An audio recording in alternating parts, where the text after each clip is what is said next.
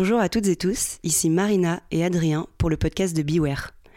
Il est le jardinier en chef d'une belle pépinière, et je dirais même d'une micro-pépitinière, d'arbres aussi fructueux que l'impératrice, Pépite, Fiscara et Isaac Delusion. Il cultive et prend soin de ce jardin, composé de quatre plantes garanties bio. Un si petit jardin pour des plantes si grandes.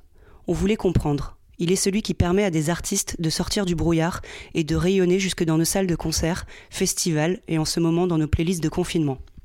Il ne le sait pas encore, mais on a la joie de lui annoncer qu'il a été élu meilleur nom de famille de l'année 2020 par le Covid-19. Félicitations, Antoine Bizou, directeur et fondateur du label Microclimat. Coucou, c'est moi. Bon, c'est pas ton vrai nom de famille. Euh, si, si, si, si, si, c'est mon vrai nom de famille. Je suis né comme ça. Tout était prévu. en tout cas, on aime beaucoup ce nom de famille. Euh, du coup, Antoine, comment tu te présentes en soirée? Comment je me présenterai en soirée? Euh, Je sais pas. Euh, salut, c'est Antoine. Je suis plus Rihanna que Beyoncé, mais plus Jay-Z que Kanye. Je kiffe la UK drill et les fichiers Excel. C'est une drôle de présentation en soirée hein, quand même. Hein. Euh, je sais pas si on va Excel, ça doit en faire fuir pas mal. Non je sais pas si on va me parler Parce beaucoup dans cette soirée, mais quoi. mais ouais, je suis. Salut, c'est Antoine. Je suis franco-allemand. Mein Name ist Antoine. Ich produziere französische Popmusik mit meinem Label. Wunderbar. Wunderbar. J'aime beaucoup la truie fumée et du coup, je dois courir une fois tous les deux jours euh, pour éliminer tout ça. Voilà.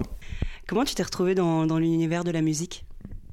Comment je me suis retrouvé dans l'univers de la musique? C'est une question euh, drôle parce que j'ai pas trop de réponses et ça peut paraître cliché, mais j'ai l'impression d'y avoir toujours été un peu, alors que ma famille euh, ne vient pas particulièrement de la musique. Je pense qu'il y a un petit biais de confirmation euh, là quand je repense à, à avant, mais je pense que j'ai toujours voulu faire de la musique déjà. Je pense que c'était mon rêve d'être artiste, d'être une star, j'en sais rien, d'être un rappeur en fait d'ailleurs. J'ai toujours voulu euh, faire de la musique. Et petit à petit, en fait, mes, mes petites productions, le fait que j'ai fait de la danse, euh, du breakdance, euh, je raconte ma vie, hein, mais on est là pour ça, du breakdance, que j'ai fait du rap, que j'ai commencé à produire mes sons sur Ableton et construire mon petit studio, puis il fallait faire des photos, ensuite il fallait faire un peu de la promotion, prendre mes potes, etc. Bon, tout ça c'était au lycée, il fallait travailler pour acheter tout ça et, et, produire tout ça, sans du tout le savoir, et c'était dix ans avant, sans du tout le savoir, j'étais déjà en quelque sorte en train de faire le travail d'un label et d'un producteur, à savoir euh, financer mon propre, euh, mon propre enregistrement et le promouvoir. Et voilà, donc euh, j'étais complètement perdu. Mes études, j'ai fait Sciences Po à Toulouse, un peu par hasard, même complètement par hasard, parce que, parce que je voulais pas faire Sciences Po. et je me suis investi dans diverses associations et festivals qui petit à petit m'ont fait lâcher mes études. Euh, parce que j'étais trop occupé à côté. Donc euh, j'ai toujours été indépendant, euh, j'ai toujours vogué de mes propres voiles. J'ai pas été employé, j'ai pas été, j'ai fait un stage, deux stages dans la musique à Berlin, mais voilà pour commencer. Ok, donc tu as toujours été un peu, tu t'es toujours impliqué dans, dans l'industrie musicale. D'abord à petit niveau, et comment est venue la, la, création du label indé Microclimat alors? Ça s'est pas fait du jour au lendemain. et les choses se font jamais du jour au lendemain je pense que c'est une. moi, la manière dont je le vois, c'est une accumulation de, de petites. Euh, épreuves et petits échecs et petites réussites d'une dizaine d'années quoi de en gros euh, comme je l'ai dit euh, d'abord je faisais un peu de musique j'ai appris à je sais pas moi, à faire marcher un compresseur et Photoshop, euh, puis à coder. Euh, et j'ai appris à monter une asso euh, administrativement, j'ai appris ensuite à monter une boîte, j'ai appris à faire des subventions, j'ai appris à monter des soirées, j'ai appris à faire tout ça. Et, et en fait, je me suis impliqué dans une émission de radio, j'ai été bénévole dans des festivals. Et hum, j'ai monté l'assaut microclimat à Toulouse en 2010 pour faire des soirées et pour importer un microclimat berlinois dans les soirées toulousaines, à savoir euh, à l'époque c'était en 2009-10 euh, pour importer euh, de la house minimale à Toulouse, ce qui était une vaste utopie, mais bon voilà, j'avais 20 ans. Et, on faisait des soirées techno du coup dans des dans des bars de rock, bon bref, on se faisait jeter des bières, voilà chez Tonton et au sein des Saints Et ensuite, comme je disais, je faisais plein de choses en même temps. je mixais, je faisais les festivals, les sets électroniques. Enfin, je faisais, j'étais bénévole. la petite nuit sonore. J'étais à Radio Campus. J'étais, j'avais une émission. J'étais au conseil d'administration aussi. Et j'écrivais sur un blog, un petit blog qui s'appelait Cracky, qui était un, stagiaire que j'avais rencontré à Berlin, qui était le stagiaire après moi dans le label dans lequel je travaillais. Et, qui, avait, monté ça. et très vite, moi, je faisais tellement de choses que j'ai arrêté mes études. Et donc, je suis remonté à Paris. Je me suis investi à fond dans ce qui allait devenir euh, Cracky Records. Euh, j'ai fait ça pendant trois ans, je crois. Là, j'ai appris plein de choses. Euh, j'ai fait plein d'erreurs aussi. Et en fait, euh, pour revenir à ce que je disais tout à l'heure, c'est une suite de petites réussites et de petites erreurs qui m'ont amené jusque-là parce que à chaque fois, euh, je me suis planté, j'ai remonté quelque chose, j'ai réessayé, j'ai réessayé avec un autre artiste, j'ai réessayé ci, j'ai réessayé ça. C'était quoi les, les, les, erreurs, celles que tu reproduirais pas aujourd'hui si tu devais tout refaire? Ah, je les reproduirais toutes parce que c'est important. et je les reproduirai toutes parce que grâce à, grâce à elles, je les refais plus, ou j'essaye. En fait, en soi, il n'y a rien de très particulier. C'est simplement, euh, c'est apprendre en fait, euh, apprendre à s'organiser, apprendre à, à, être diplomate, euh, apprendre à, à travailler fort, dur, apprendre de ses erreurs stratégiques, de ci, de ça, de management d'équipe voilà, de plein de choses en fait. Donc c'est, moi j'espère encore qu'à 60, 65, 80, 120 ans, je serai encore en train de. J'espère que tu seras à la retraite à un moment quand même. Bon, franchement, je sais pas. Hein. Et du coup, au regard de tous les, les échecs et surtout les réussites, que tu, que tu as pu éprouver euh, pendant la construction de ton parcours et, de, et du label. Euh, comment du coup tu crées l'univers du label, que ce soit donc les missions, les objectifs et surtout les valeurs, parce que je pense que Microclimat, euh, c'est quand même un, un, label très particulier. Alors, euh, comment on crée les valeurs et comment on crée tout ça? Je pense que microclimat, c'est venu très naturellement. C'est moi qui ai designé le logo avec toutes ces couleurs euh, très euh, variées et très. très identifiables. Ouais, très identifiables, mais très pride en fait. c'était la diversité pour moi, c'était un truc pop, coloré, le mélange, l'ouverture, voilà. Donc, ça, c'est simplement, j'espère, ma personnalité j'avais quoi? J'avais entre 20 et 25 ans. Et à 25 ans, quand je finalement décide de transformer Microclimat en label, de reprendre ce nom parce que je trouvais ça cool euh, pour un label, bah, j'ai inventé une histoire autour qui en fait avec le recul était complètement pertinente et cohérente. Euh, je me suis pas pris la tête. Microclimat, c'était euh, en gros chaque artiste a son petit climat, donc je faisais le constat que chacun a, chaque artiste est différent et, chacun a besoin d'être travaillé singulièrement. Et aussi l'autre l'autre point, c'était que j'avais envie de faire un label éclectique. J'avais pas du tout envie de faire un label seulement de, de je sais pas moi de, de, rap français ou de dubstep UK ou de voilà et encore moins de musique traditionnelle bavaroise. Donc je voulais faire un label éclectique et varié donc du coup, pour euh, chacun de, mes artistes, je voulais un peu une musique différente. Donc les valeurs, etc. Euh, pourquoi j'ai créé le label et comment j'ai créé, euh, comment j'ai défini les objectifs du label? En réalité, je savais pas ce que je faisais quoi. Je, je, voulais juste avoir un peu de, une vitrine, un peu d'air frais, m'amuser. J'étais 100% manager à l'époque, déjà de Isaac Delusion, de l'impératrice, de Fishback aussi. Et je voulais faire un, truc qui me, qui me ressemblait et c'était plus large et plus excitant que, entre guillemets, simplement être manager, même si c'est un, métier passionnant. Et donc voilà, donc j'avais pas vraiment de feuille de route, j'étais inconscient et en vrai, heureusement que je savais pas que c'était aussi dur parce que sinon je l'aurais jamais fait. Et je pense que ça c'est vraiment important parce qu'aujourd'hui on sait tout, on peut tout apprendre, euh, mais parfois je pense qu'il y a une sorte d'autocensure chez, euh, chez des gamins ou même des gens de notre âge, hein, mais euh, en fait c'est possible quoi. Enfin, il suffit juste de pas trop le savoir. ouais, ça s'apprend pas entreprendre en fait euh, finalement Ça s'apprend, si si justement. Oui, mais sur le tas, je veux dire, on, ah bah oui, c'est formaté à, Bien sûr, On n'est pas, on, je ne nais pas, je suis pas né avec euh, la, la, fibre entrepreneuriale, c'est ridicule. Mais ma famille, il n'y a pas d'entrepreneur particulièrement. Plus la question, enfin c'est plus, on ne, on ne, nous apprend pas à être, non, voilà, euh, être entrepreneur. Et, Donc voilà, donc les, les, je sais pas si j'ai répondu à la question qui était sur les valeurs et les objectifs, comment on crée un, label. Je pense que c'est une histoire de passion et pas du tout une histoire de sous déjà, euh, évidemment, sinon je travaillerais euh, ailleurs. Même une raison de vivre, en fait, tout simplement, c'est juste de. Je peux je fais pas ma, propre musique, du coup je m'occupe de celle des autres, je m'investis dans celle des autres, euh, j'aide celle des autres et je, suis très fier de promouvoir et de, conceptualiser avec des artistes aussi talentueux. une telle musique. As aussi voulu faire quelque chose qui te ressemble au départ. Oui, ça peut, oui, ça peut paraître un peu égocentrique, euh, mais c'est un peu tout ce qu'on fait, je pense. Euh, c'est important.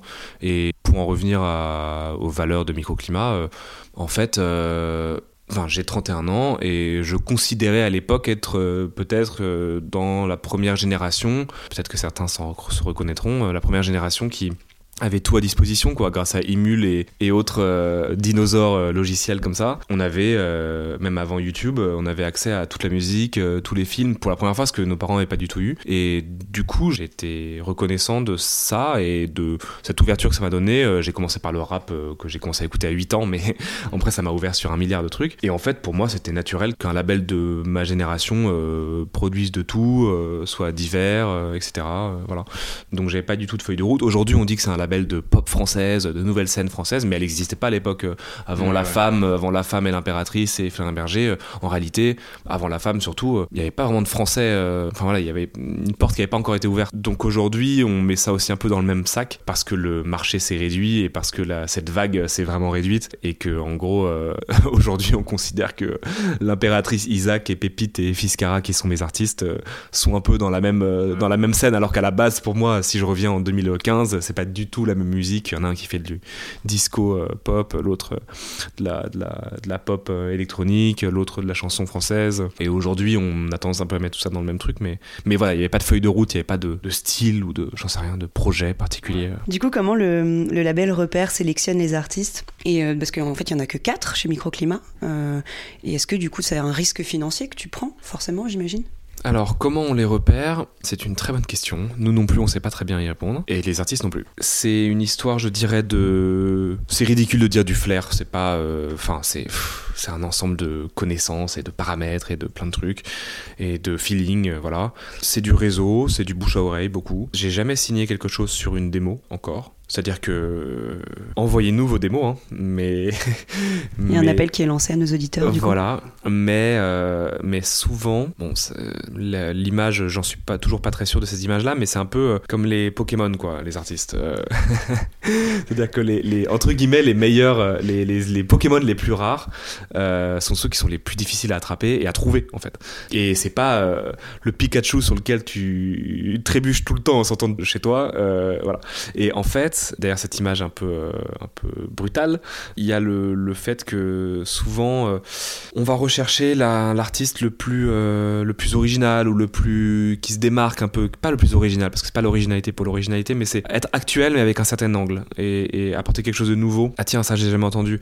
Ah tiens euh, bon ça, ça ça résonne particulièrement avec euh, avec 2021 quoi. Euh, donc que ce soit par le style de musique par le par les textes par le, le positionnement j'en sais rien euh, personnalité donc on recherche ça, enfin je recherche ça en tout cas, à titre personnel, et donc c'est assez dur, c'est très ardu, euh, c'est des milliers d'écoutes euh, pour euh, un élu. Bon, qu'est-ce qu'on est élu quand on vient chez Microclimat, je sais pas, Non, mais, en tout cas, euh, euh, c'est des milliers, euh, c'est des milliers d'é- d'écoutes et pour en fait, c'est comme au poker, quoi, pire qu'au poker. C'est-à-dire, on ne joue que quand on a une bonne main et quand on a un truc qui vraiment on le sent.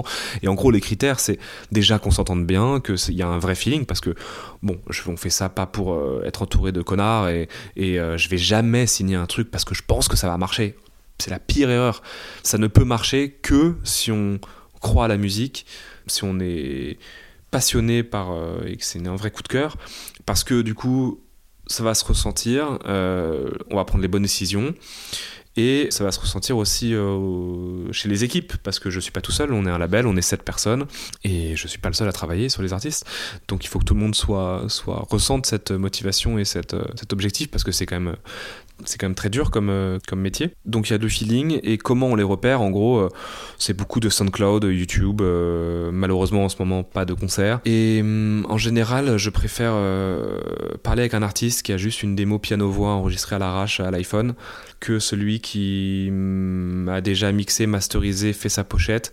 Parce qu'il y a 99,9% de chances que dans tout ce process-là, à moins d'être un génie euh, omniscient, t'aies fait plein d'erreurs et que tout ne soit pas du meilleur goût ou de la meilleure cohérence avec ce que tu devrais réellement faire. Et du coup, souvent dur de ressortir un artiste de l'ornière et de l'impasse dans lesquelles il est allé. Encore faut-il déjà qu'il l'entende d'abord, ensuite... euh, voilà, bon, on est spécialisé en développement, donc on, produit les artistes euh, vraiment dès leur plus petites... c'est des petites graines, voilà. Ouais, du coup, c'est marrant que, que tu parles de ça, du, du fait de l'écoute, euh, parce que je me mets à la place des peut-être des personnes qui auraient envie de t'envoyer euh, des démos, euh, de la légende en fait du, du, du directeur de label qui fout tout à la poubelle, les mails où il voit démo, démo, et donc du coup, toi, tu prends vraiment le temps de tout écouter? J'écoute tout, oui. Mais ça, ça te prend combien parfois, de temps Parfois j'écoute par secondes. semaine? Euh, ça me prend, je sais pas, je, je saurais même pas te dire. S'il y a des semaines et j'écoute, je fais ça à fond. euh, je suis obsédé par euh, rechercher euh, des nouvelles pépites, des nouveaux trucs. J'ai des faux comptes euh, SoundCloud, des faux comptes. euh, j'ai des trucs partout. Bref, et parfois je suis, je fouine dans tous les sens et il y a des tunnels où j'ai vraiment pas que ça à faire et, voilà. Mais en vrai, mon conseil, ce serait de, ne pas envoyer des démos en fait. Je, ce serait de, en fait, au contraire, de se faire parler de soi autrement. pas trop se prendre la tête à, comme j'ai dit, à faire un truc trop marketé et tout. Parce que si vous passez trop de temps à faire du marketing, vous passez moins de temps à faire de la musique. Et écrire une bonne chanson, euh, ça s'apprend et ça prend du temps. Et sinon, je dirais, euh, je dirais oui, euh, faites, trouvez des idées originales pour vos réseaux sociaux, faites un super concert, faites parler de vous. Et t'inquiète que les DA sont tous, sont tous là à l'affût. Et en parlant un peu de justement tes, tes missions, enfin de ton travail, est-ce que tu sens une évolution tes missions de directeur de, de label depuis la création du microclimat? C'est euh, le jour et la nuit. Euh, je pense pas trop parce que le métier a changé absolument. Évidemment, il, il s'est complètement métamorphosé euh, depuis 2014-2015. euh, je vais y revenir par les modes de consommation, par plein de choses. Mais moi, personnellement, évidemment que je fais pas du tout la même chose que même qu'il y a encore six mois, parce que le label, je l'ai lancé en 2014-2015 de façon assez amateur, et, euh, et j'ai vraiment professionnalisé tout ça en fait en 2017 quand j'ai créé la société, quand j'ai signé un contrat de distribution et quand j'ai eu mes premiers stagiaires à partir de l'été 2017. Donc en fait, c'est très récent, ça fait trois ans. Donc en réalité, j'étais tout seul jusqu'ici et j'ai passé le plus clair de mon temps tout seul à tout faire. euh, que ce soit de la compta, euh, du design, des posts sur les réseaux et je ne sais quoi. Donc, en fait, aujourd'hui, ne serait-ce que moi, mon poste, il évolue tout le temps parce que j'embauche des gens euh, qui sont meilleurs que moi pour me remplacer sur telle tâche, sur telle tâche, que ce soit sur, euh, je sais pas, les finances ou euh, de la prod, voilà, et de la gestion, de la coordination. Donc, moi, mon, métier, j'essaye d'aller de plus en plus vers de l'artistique, que ça prenne une part plus importante pour ça.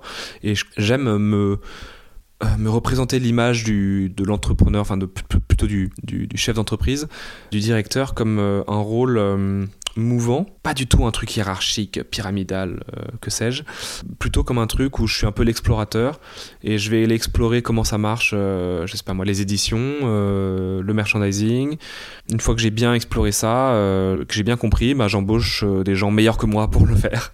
Et, et ensuite je saute euh, au projet suivant. Alors ça c'est la théorie parce que c'est super facile à dire et impossible à faire, mais euh, c'est un peu ça. C'est j'essaye de développer le- notre activité qui est qui est extrêmement multiple quoi, qui est produire des clips, produire, euh, enregistrer. euh, faire de la promo, euh, donc euh, il y a énormément de choses. Après le métier euh, en soi, euh, c'est un peu dur de faire euh, en trois mots euh, un résumé de comment le métier change. Il y a des, des études euh, du SNEP ou euh, de, de, de l'UPFI et d'autres, euh, l'IFPI. Bon, bref, il y a plein d'études que vous pouvez aller voir. Sachant qu'en plus, vous, vous êtes très porté sur le digital euh, Ouais. et que du coup, vous êtes déjà peut-être euh, un peu en avance par rapport à ce que font d'autres labels indés. On ou, euh, était en avance. En fait, tout simplement, moi j'ai fait un label qui correspondait à ma génération. Euh, j'ai jamais rien connu d'autre que le streaming en fait. Euh, le download, Mhm. mettons. Ouais. Euh, en fait, oui, quand j'ai commencé la première, première moitié des années 2010, on vendait le premier album d'Isaac Delusion, par exemple, qui est sorti en 2014. Oui, le CD et le download, c'était ce qui était un- important. Il y a eu une forte remontée du vinyle comme d'un objet hein, plutôt de, décoratif, parce que bon, 5% des gens qui achètent un vinyle l'écoutent vraiment. Donc certes, et puis surtout le streaming. À partir du moment où on a on a vraiment commencé à faire rentrer de l'argent dans Microclimat, créer un catalogue, à faire quelque chose, donc c'est-à-dire en 2017. En 2017, c'est déjà le streaming qui est. Enfin, j'ai jamais compté sur autre chose. Hmm. C'est pour toi, Solal. voilà, donc en gros, moi, le métier, euh, ce qui est intéressant, c'est l'évolution du streaming et la prédominance euh, aujourd'hui, euh, dans le business model de notre label en tout cas. Je peux pas parler pour d'autres labels qui sont là depuis plus longtemps, qui ont dû à traverser la crise du support physique dans les années 2000. je les connais, donc je sais un peu ce que, ce que ça veut dire. Et, et puis aussi, on n'a pas des artistes pour l'instant, même si l'impératrice, évidemment, s'est renommée, mais euh, on n'a pas d'artistes assez grand public aujourd'hui pour euh, ressentir les effets euh, suffisamment, enfin de manière grave, les effets d'un confinement et de fermeture des, magasins physiques sur nos ventes. Quoi. Enfin, je veux dire, c'est une part trop minime de, de notre revenu. Mmh. voilà. Après, je dirais que le métier aujourd'hui, le paysage des labels, il est un peu compliqué en France. Euh, il y a trois majors, quelques très gros labels indépendants, et ensuite euh, très très très très très très très loin derrière, il y a nous. et le gap, euh, il y, y, a un grand désert entre déjà les micro labels hein, d'une personne comme Microclimat l'était il y a pas si longtemps, toute petite structure, et les PME comme ça, comme nous, de moins de 10, de 10 employés. Il y a grosse PME et très petite PME, et il y a un il y a un peu un désert quoi. Il y a un gros désert peut-être que mon, ma vision est biaisée par le fait qu'on est dans la pop et dans le rock et dans une musique qui en ce moment euh, est un peu moins porteuse et du coup une scène un peu moins vivace en fait euh, que le rap euh, où là il y a une, ça fourmille de petits labels dans tous les sens et de, de, métiers qui s'inventent de, de, nouvelles manières de créer de nouvelles manières de produire. Tu parlais donc du, euh, des supports physiques en fait qui, qui disparaissaient un petit peu. L'objectif aussi de, euh, du podcast, c'est d'expliquer un peu à nos auditeurs comment fonctionne l'industrie musicale. Est-ce que tu peux nous parler un peu du modèle économique d'un label pardon, indépendant? Alors il y a autant de modèles économiques de labels indépendants qu'il y a de labels indépendants. Euh, réponse con. c'est ma réponse qui est, qui est, qui est hyper large, quoi. Enfin, je botte en touche, euh, dans le sens où c'est un milieu de passionnés et le, la personne qui en général a fait euh, les études de gestion d'entreprise et de business et, et sait euh, faire de l'argent ne crée pas un label indépendant mmh. dans la musique en 2020. voilà. Donc clairement, il y a, y a, un truc où la question du business model je, je, suis prêt, je suis prêt à parier que dans 90% des cas, elle se pose pas au début. Après, pour répondre vraiment à la question, aujourd'hui, dans nos ventes, dans nos, dans nos revenus, euh, c'est 90% de streaming, euh, un tout petit peu de download, mais c'est enfin, quasiment mort, euh, et du physique. Le physique, c'est très variable puisque ça dépend des albums qu'on sort et des périodes. si on sort pas d'album en 2020, comme ça a été le cas, euh, on fait quasiment pas de physique. Le streaming permet d'avoir un flux, c'est un avantage par rapport au physique, d'avoir un flux qui permet de, prévoir les revenus et de modéliser l'avenir un peu, plus ou moins, un peu plus que pour le physique, et d'avoir une sorte de, rente régulière. Euh, l'autre gros revenu, euh, c'est pas vraiment un revenu, mais il faut le savoir, c'est que la culture en général et la musique en particulier sont évidemment subventionnés en France, c'est l'exception culturelle, n'est-ce pas? Et évidemment, il euh, n'y a pas une salle, un festival, un label, un disque euh, qui sort sans euh, recevoir soit des subventions d'État, mais aussi pas mal de redistribution professionnelle de la part des organismes de gestion collective, euh, notamment. Donc euh, ça, c'est très très grossièrement, et donc encore plus simplement, on ne gagne pas notre vie avec les concerts, par exemple, ce qui est souvent une erreur qu'on pense quand on me questionne à propos de mon métier. ça, c'est un autre métier, c'est celui de producteur de spectacle. Nous, on est producteur de disques, donc c'est les ventes de disques de manière générale, donc le streaming, le vinyle, le CD.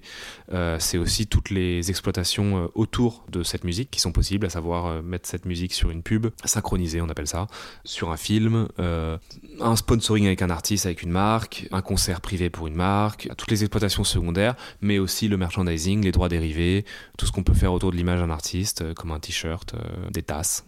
voilà. Tu parlais de streaming justement, il y a Trax qui vient de sortir une, une statistique qui indique que 90% des artistes sur Spotify sont payés moins de 1000 euros par an. Euh, alors je sais pas comment du coup vous vous en sortez par rapport à cette statistique parce que ça n'est pas beaucoup d'artistes.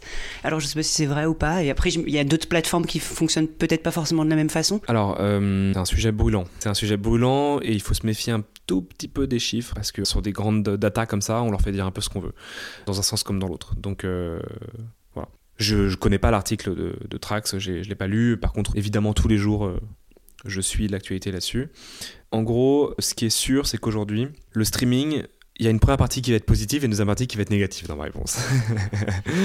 le C'est annoncé, le plan de partie. Euh, première partie, c'est que le streaming, vraiment, a permis à l'industrie de sortir la tête de l'eau. Et ça, j'en ai marre qu'on entende tout le temps le streaming, ça paye pas, ça machin, voilà. En fait, le streaming, sans le streaming, aujourd'hui, on serait tous euh, morts. En fait, si on n'avait pas trouvé un système de rémunération et d'exploitation de la musique où le consommateur accepte de payer une somme minime tous les mois, minimum même, en fait, pour que la culture arrête d'être gratuite, en fait, déjà, en fait, il y aurait un vrai problème parce qu'il faut se rappeler quand même qu'entre 2002 et 2015, à peu près, 2016, 2017 même, le marché de la musique était en tout était, sur YouTube, on n'achetait plus rien en fait. Oui, et le marché de la musique était en récession. Donc en fait, euh, le, le, le, chiffre d'affaires de la musique enregistrée, en, même je crois du, de la musique, euh, du spectacle en général, euh, en 2002, on en est, on n'a toujours pas réatteint ce niveau en fait. le streaming est en partie responsable de cette, de cette remontée, Aujourd'hui, un label comme le mien ne pourrait pas exister sans et ne pourrait pas euh, faire ses comptes, prévoir l'avenir et investir comme on le fait énormément euh, sur l'impératrice et sur nos artistes, sur des clips, sur, euh, sur des choses qui coûtent très cher. Donc c'est possible. Maintenant, je ne sais pas si on se débrouille mieux que d'autres ou si on a plus de chance ou voilà. Maintenant, la face sombre de tout ça, c'est qu'on s'aperçoit de plus en plus qu'il y a une polarisation déjà autour de certaines entreprises, des plateformes, et desquelles on devient de plus en plus dépendant. Et ça, c'est toujours un problème. Donc je pense qu'il faut qu'il y ait déjà un vrai débat avec les plateformes là-dessus, parce que c'est pas bon pour les producteurs et pour la qualité de la musique de manière quelle, générale. quelle entreprise? À toutes les plateformes, plutôt celles qui sont américaines que celles qui sont françaises. Voilà. Maintenant, le deuxième problème, c'est, comme tu l'as souligné, une exacerbation de la répartition des revenus entre les artistes. Il y a un très petit nombre qui marche. Il me semble que c'est même pire que ce que tu, le chiffre que tu donnais. C'est 5% euh, des artistes qui euh, génèrent 95% des revenus sur le streaming, en fait, aujourd'hui. Après, en nuançant, évidemment, balancer un chiffre comme ça, ça fait peur. Ce qu'il faut voir, c'est que ça a toujours été le cas, ça a toujours été inégalitaire. La musique et l'art, en manière générale, n'est pas égalitaire. Enfin, je veux dire, c'est évidemment, euh, tous les, arts se valent, et voilà. Mais euh, y en, nécessairement, il y en a qui ont du succès, d'autres qui n'ont pas du succès. Ce qui ne veut absolument pas dire que euh, tel artiste plus de valeur que l'autre, peu importe, ça, c'est pas, pas la question. Mais en termes de flux financier, il y a très peu de place en haut et, une immense pyramide en bas qu'on ne voit pas forcément. Ce qu'il faut juste voir, c'est que ça s'exacerbe en ce moment, à cause euh, potentiellement du streaming, euh, mais peut-être aussi d'autres problèmes euh, systémiques en fait. Et c'est pour ça que je suis toujours avec des pincettes sur ce genre de sujet parce que il y a toujours plein de causes et la réponse n'est pas toujours très simple. Donc je pense que le, streaming, ce qui est sûr, favorise une musique euh, peut-être adolescente, parce que les adolescents et les jeunes, euh, je dois peut-être être adolescent parce que j'ai un peu le même comportement, ont tendance à consommer, à surconsommer, à écouter en boucle de la musique. 50 fois euh, du Ayana Nakamura. Voilà, et, bon, moi j'écoute pas 50 fois, mais 500 fois Ayana Nakamura, donc bon, mais j'ai un problème hein, avec. Ça dépend de l'unité de temps. 50 fois une heure. Ouais, bah, Ou 500 voilà. fois. voilà. Et euh, donc, du coup, ça fait dériver euh, les revenus euh, générés par l'ensemble des streams vers les artistes qui streament le plus. Si vous voulez, je rentre dans le détail, hein, mais, mais voilà. Non, pas forcément. Mais, c'est la question du user-centric, en fait. Qui voilà. Est, Et du coup, mais pour rebondir sur ce que tu dis, il y a des propositions en ce moment, justement, sur le débat Spotify et d'autres plateformes, de dire que, voilà, moi, quand je stream des choses indépendantes, j'aimerais que quand moi je stream, la partie de mes 10 ou 11 euros d'abonnement euh, tous les mois, bah, un pourcentage aille aux artistes que j'écoute et pas forcément des artistes que je n'écoute jamais, parce que finalement c'est ça la répartition. Mais t'as envie, as envie que l'intégralité de tes 10 euros aille aux artistes que tu écoutes et qu'il n'y ait pas un euro qui aille à Oh, machin. Pas Bah non, en fait, parce mm. que c'est mm. dans une logique de consommateur, je comprends très bien que, tu payes pour ce tu que tu as payé de 9 euros euh, ton sandwich, euh, c'est pas pour en donner euh, la moitié à ton collègue. Mm. Enfin, ça me paraît logique. C'est quelque chose qui n'était pas visible vraiment jusqu'ici. Enfin, c'est quand même bon. La question, elle dure depuis des années. Hein. Enfin, je veux dire, c'est quand même pas nouveau ce, ce, ce débat. Après, pour l'instant, il n'y a pas d'études très claires sur ce sujet, elles sont en cours. Euh, encore une fois, avec des pincettes, parce que euh, ce système, est-ce qu'il est, euh, si facile, si égalitaire? Il y a peut-être d'autres biais. voilà. Ne nous méprenons pas, je suis complètement pour le user-centric. Euh, sur le principe, mais euh, besoin d'avoir des, faits là-dessus.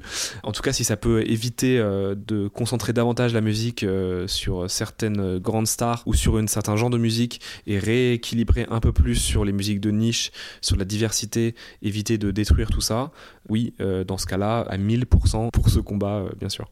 On a vécu une année 2020 un peu particulière à, à bien des égards. En tant que label, vous n'avez pas été si impacté que ça finalement Toute l'industrie a souffert. Ouais. Donc euh, les labels moins que les producteurs de spectacles, mais ce serait euh, un vrai problème d'affirmer que euh, les labels n'ont pas souffert juste parce qu'ils ont souffert moins que les producteurs de spectacles. En réalité, c'est toute la culture qui souffre. Et ce qui se passe pour le spectacle est dramatique. Pour les labels, c'est un peu différent effectivement, parce qu'on est, nous en tout cas, par exemple, un label digital comme le nôtre, on n'a pas trop à se plaindre. Je- J'estime que j'ai pas à aller pleurnicher, euh, voilà.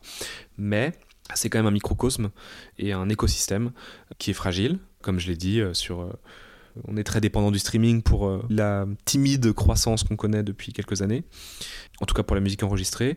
Et du coup, quand un artiste ne peut pas tourner euh, comme l'impératrice, qui devait jouer à Coachella euh, en avril, puis en octobre, et ensuite se reporter à l'année prochaine, mais on sait toujours pas quand est-ce que ça aura lieu, plus euh, les mois de tournée aux USA et dans le monde, plus euh, les festivals en France et un peu partout en Europe qu'on devait faire.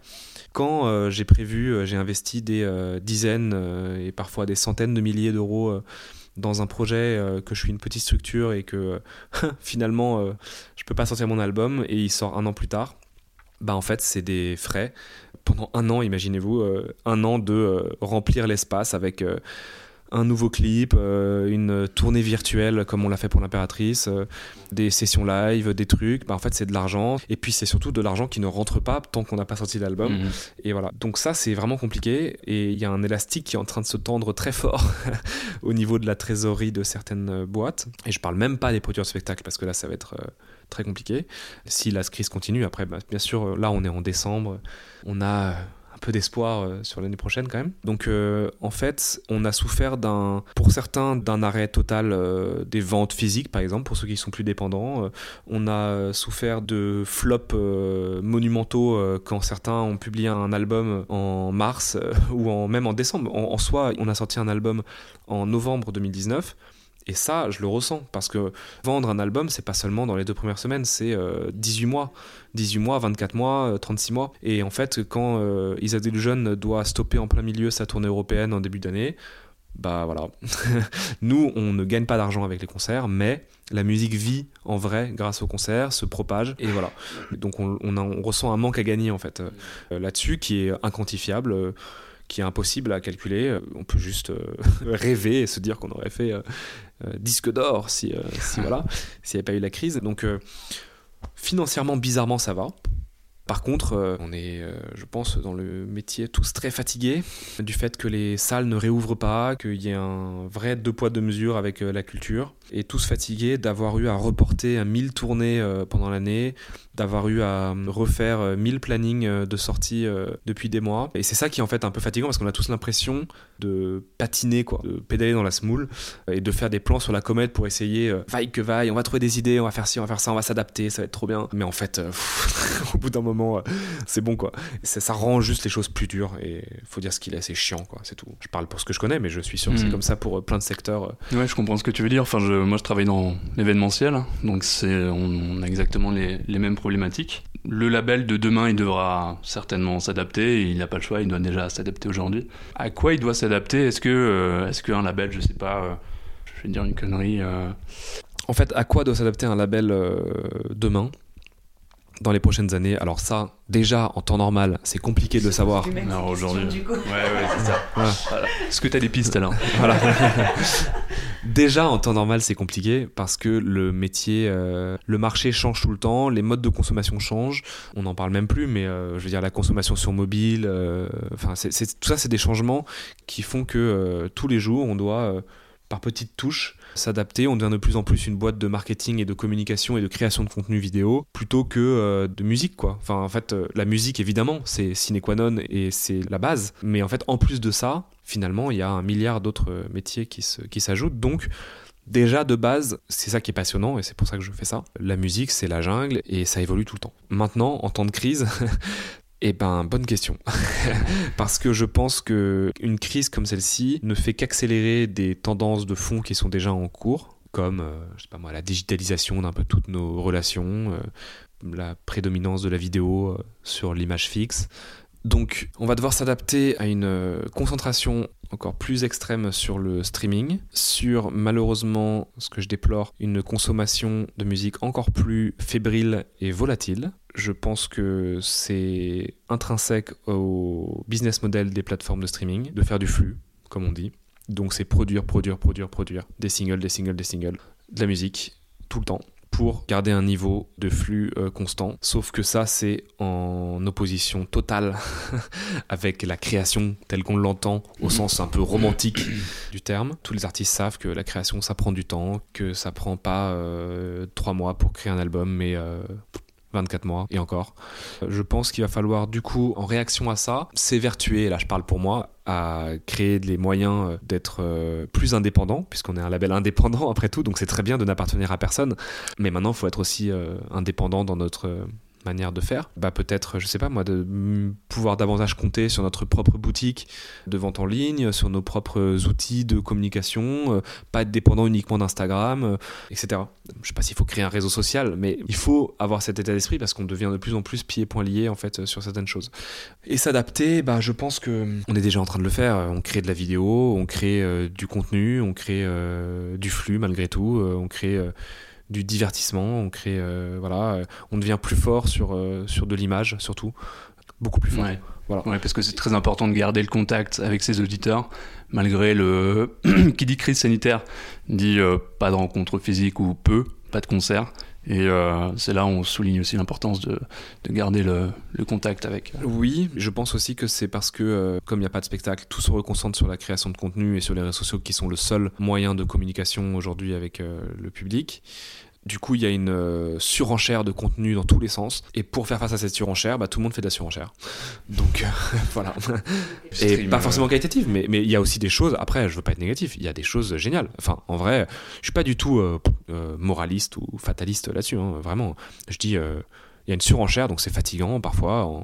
Mais il y a des clips de ouf, il y a des idées trop bien, des artistes ultra créatifs. Ce qui est sûr, c'est que justement, l'état d'esprit à avoir pour la suite, c'est eh les gars, euh, soyons créatifs. Au contraire, en fait, euh, utilisons tout ça à notre euh, avantage soyons plus créatifs que les autres. Et c'est un challenge et essayons d'être un tout petit peu positif euh, là-dessus et adaptons-nous et soyons plus flex, soyons plus euh, vidéo, soyons plus images. Prenons euh, davantage en compte le fait que oui, la personnalité de l'artiste, ça compte. Oui, ta communication, tu dois y faire attention.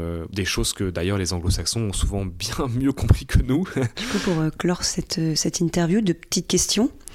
Euh, toi qui digues beaucoup, si tu vas chez un disquaire et dans une librairie, tu nous fais écouter ou acheter quoi Lire quoi comme livre Alors, je vais plus souvent dans une librairie qu'un disquaire. Peut-être parce que, parce que j'écoute déjà tellement de musique tout le temps que euh, c'est pareil. Euh, pour, Des formations professionnelles. non, mais sur mon temps libre, euh, jamais je vais aller à un concert. Enfin, genre, ça, ça, ça, paraît horrible, mais, mais, mais, mais faut vraiment, vraiment, vraiment que j'aime. Tu fais quoi alors Tu vas au théâtre Tu vas au ciné Ah, mais pitié, oui, je vais au ciné tout le temps, je vais au théâtre, tout, mais, mais enfin, il faut vraiment que je sois fan de, je sais pas moi, de Tyler et de souvent d'art artiste américain, euh, d'une légende, vraiment qui est Stevie Wonder, euh, ce qui est paradoxal, hein, mais euh, voilà.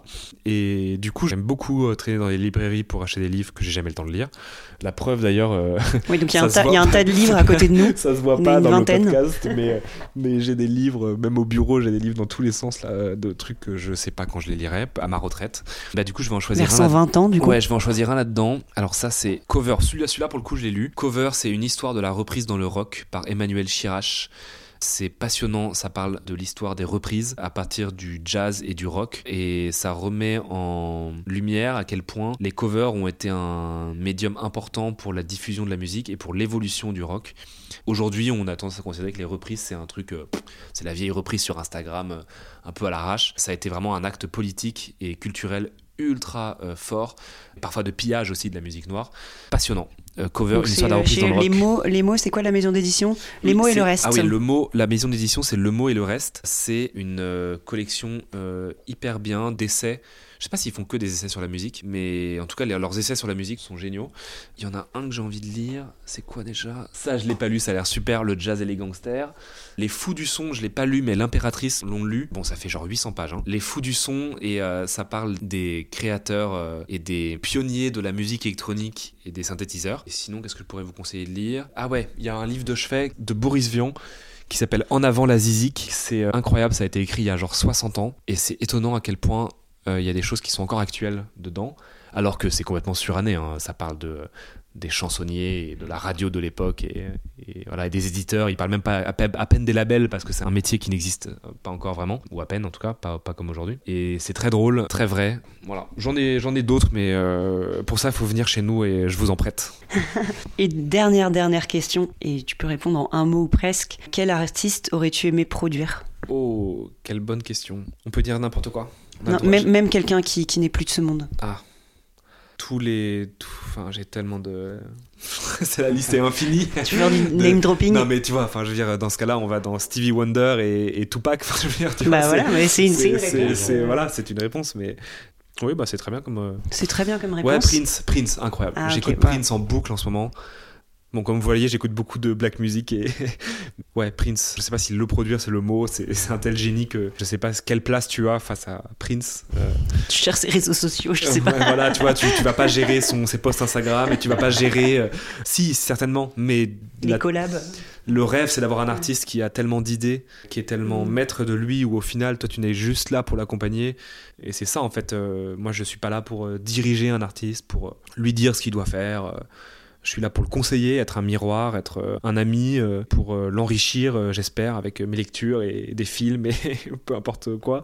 Et pour le financer, évidemment, et pour lui donner les meilleurs outils pour produire. Mais l'artiste, c'est lui, quoi, c'est pas moi. Donc, euh, ça, c'est un beau mot de la fin, peut-être. C'est un beau mot de la fin.